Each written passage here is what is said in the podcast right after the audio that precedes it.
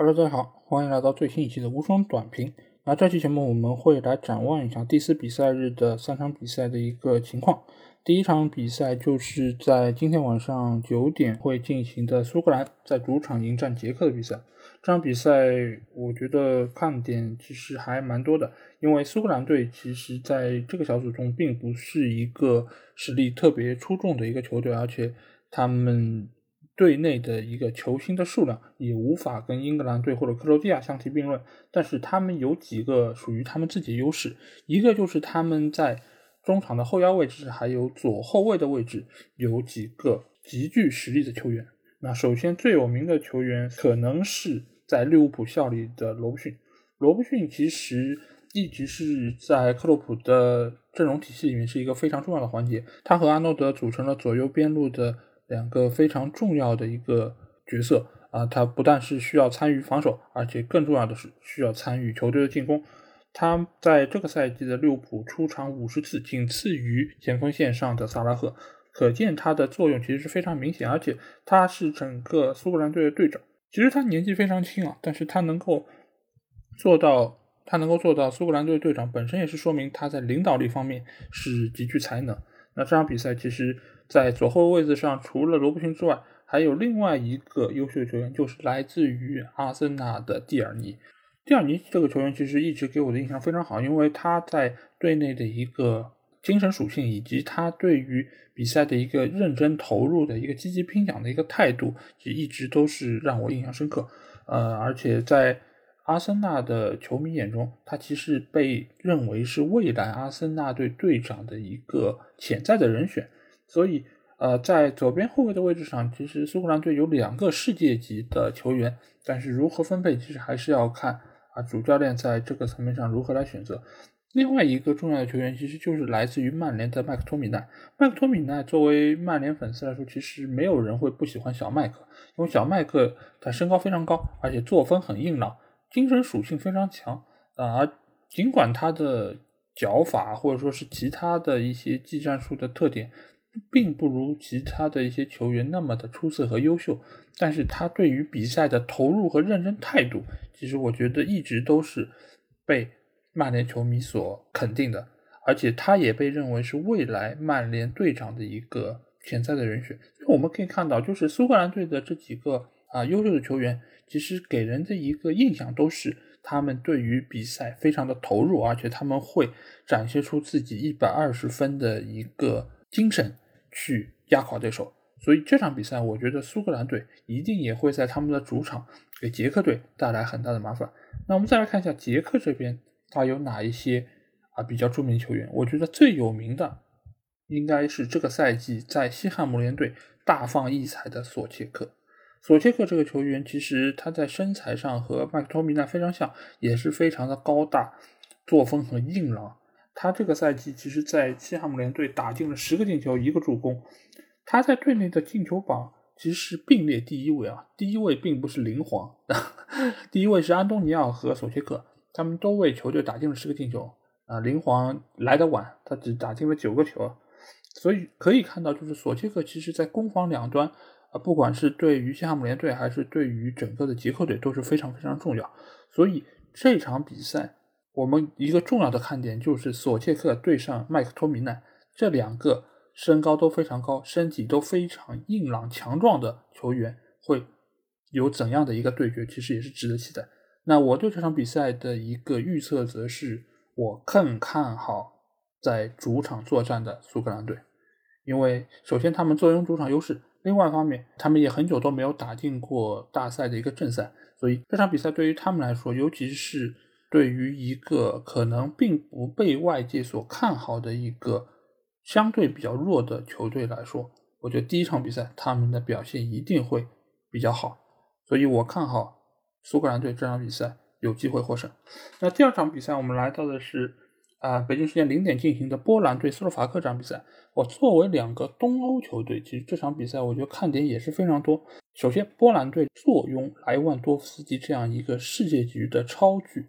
那他这个赛季的一个表现，我们不用多说，或者说在过去几个赛季，其实他一直都是世界最好的前锋之一。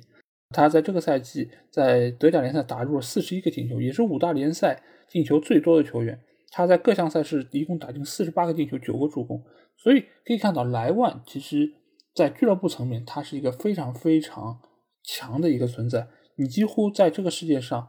拿不出另外一个高中锋可以跟他相提并论。但是在波兰国家队，我们其实有一个非常大的兴趣点，就是是不是能够延续他在俱乐部的一个优异的表现。这也是这场比赛一个最大的看点。另外一个看点其实就是在于波兰队的门将斯琴斯尼。波兰这个门将其实他是效力于尤文图斯队，之前也效力过阿森纳和罗马等等几个球队，他的表现一直非常稳定，而且也是尤文图斯和啊波兰队的一个铁闸。在这个赛季，他在意甲的表现也是非常稳定。但是尤文图斯在赛季结束之后更换了他们主教练。啊，阿莱格里走马上任，其实之前一直传出过有啊，可能俱乐部会把斯金斯尼卖掉这样一个传闻，甚至于去买多纳鲁马。但是随着这几天的一个推进，大家可以知道，就是多纳鲁马可能会去到巴黎圣日耳曼，而斯金斯尼据说是会继续留队，担任尤文图斯的一号门将。那我们来看一下斯洛伐克那边，斯洛伐克那边我看了一下他们的整个球员的名单，可能最大牌的或者。最被大家所熟知的一个球星是曾经效力过大连一方，现在就是更名为大连人队的哈姆西克。哈姆西克这个球员作为一个呃中场的一个硬汉啊，他其实以往给我们印象非常深的就是他那个发型啊，就是莫西干发型啊，配以他那个比较冷峻的一个面庞，给人一种不寒而栗的感觉。如果谁在中场对上他，我相信一定会倒吸一口凉气啊。但是可惜的是，呃，哈姆西克这几个赛季，由于随着自己年龄的一个上升，呃，他已经很难在呃斯洛伐克国家队拿到一个稳定的主力位置，所以这场比赛大概率哈姆西克并不会首发上场。那现在斯洛伐克最大牌或者说是身价最高球员是谁？那就是来自于国际米兰的时刻。时刻这个球员，我一直觉得他是。尽管他现在身价已经飙到六千万了，但是我觉得他的能力以及他给球队的一个贡献，我觉得一直是被低估的。这个赛季他帮助国际米兰拿到了意甲的冠军，他也是国际米兰在后防线上一个定海神针。有他在，国际米兰的防线就有保证。而且他一直会和多个豪门传出绯闻啊，不断会有球队说需要买他或者怎么样，但是后续似乎都不是太理想。我觉得一个很重要的原因就是。它来自于斯洛伐克这样一个国家，使得它的商业价值还是比较的有限，但这仍然没办法影响它是一个优秀中卫的这么一个现实。所以这场比赛，我觉得作为两个东欧球队，他们一定会在这场比赛中刺刀见红，因为相对于一组的另外两个对手，可能他们都把互相当成是拿分的一个最好的选择。那这场比赛我们就可以来看一下，就是莱万这个最锋利的矛。遇上了时刻这样一个坚硬的盾，到底谁更强？那这场比赛我的预测是我更看好拥有莱万的波兰队。那我们来到了北京时间三点要进行的西班牙对瑞典这场比赛，而这两个对手被认为是一组实力最强的一个对阵。我们先说西班牙吧，西班牙最近真的是情况不断啊，一个最主要的原因就是呃布斯克斯。布教授啊，布教授他感染了新冠肺炎，现在的话已经被紧急离队。这场对瑞典比赛，他一定是没有办法能够出战。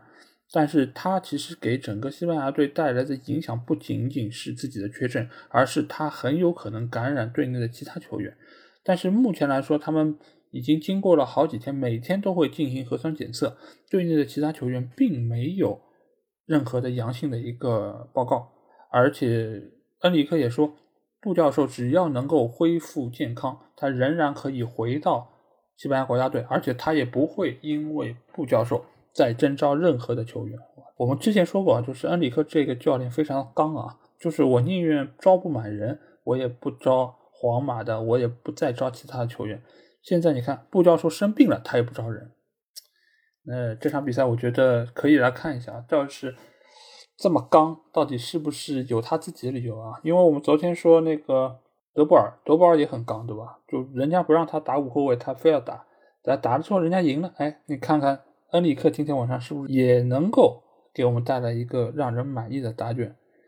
那除了布教授之外，另外西班牙的知名球员还有我们所熟悉的曼联门神德赫亚啊。德赫亚这么多年来都是曼联的一号门将，也是广大曼联球迷口中的爸爸，对吧？确实，在曼联成绩非常糟糕的那几年，德赫亚的表现可能是曼联球迷心理上唯一的一个慰藉。但是这届欧洲杯，德赫亚未必能在西班牙拿到一个主力位置，因为目前来说，西班牙首发门将出场次数比较多的是乌奈西蒙。呃，但是恩里克其实在新闻发布会也说到，就是西班牙的这三个门将谁都有可能出任主力门将，所以德赫亚还没准有机会可以代表西班牙队首发。尽管他之前在西班牙队的表现一直被人所诟病，有非常多的低级失误，也表现出了和俱乐部非常大的一个反差，所以我们可以也来期待一下德赫亚今天晚上是不是能够首发出战。那另外一个重要球员就是在尤文效力的莫拉塔。莫拉塔这个赛季在尤文打进了二十个进球，是仅次于 C 罗的二号射手。在过去的这么多年，莫莫拉塔一直是保持着他非常良好的一个竞技状态，不管是在马竞还是在皇马，其实他都能够展现出自己一个独特能力。尽管在这些球队他的境遇并不是太一样，但是我觉得在尤文的这段时间，他的表现仍然可以称得上是成功和完美。因为在这样一个年纪，作为 C 罗的一个常规替补上场，他在有限的出场时间里面，仍然可以打进非常多的进球和助攻。而且，如果 C 罗不在场上的情况下，他也可以展现出自己独特的一个特点，提供给球队 C 罗所不具备的一些特质。所以，莫拉塔作为目前来说西班牙的呃锋线上的一个最大牌的球星，我相信也一定是任何对手都会惧怕和需要重点照顾的对象。那我们来看一下瑞典这边由谁来重点照顾莫拉塔呢？那就是来自于曼联的林德洛夫。哎，林德洛夫这个球员真的是喜忧参半啊，因为我觉得他目前在曼联的后防体系中是仅次于马奎尔的第二号重要的球员。呃，但是他也时不常的会短路一下，就是他的发挥比较的不稳定，而且他在曼联有个外号嘛，叫漏夫，对吧？就经常漏人。所以林德洛夫在这场比赛漏不漏呢？那我们值得期待一下。而且瑞典在这个小组中，西班牙一定是他们认为最强的一个对手，所以他们一定需要打好这个开幕战。那另外一个瑞典的重点球员就是福斯贝里，就是我口中长得非常像巴蒂的一个球员啊。呃，他的身材可能和巴蒂有些差距，但是他的脸，包括他那个发型，和巴蒂还是有几分神似。大家可以看一下。他是这个赛季莱比锡红牛拿到德甲亚军的一个重要功臣，而且也是莱比锡红牛重要的一个进攻核心点。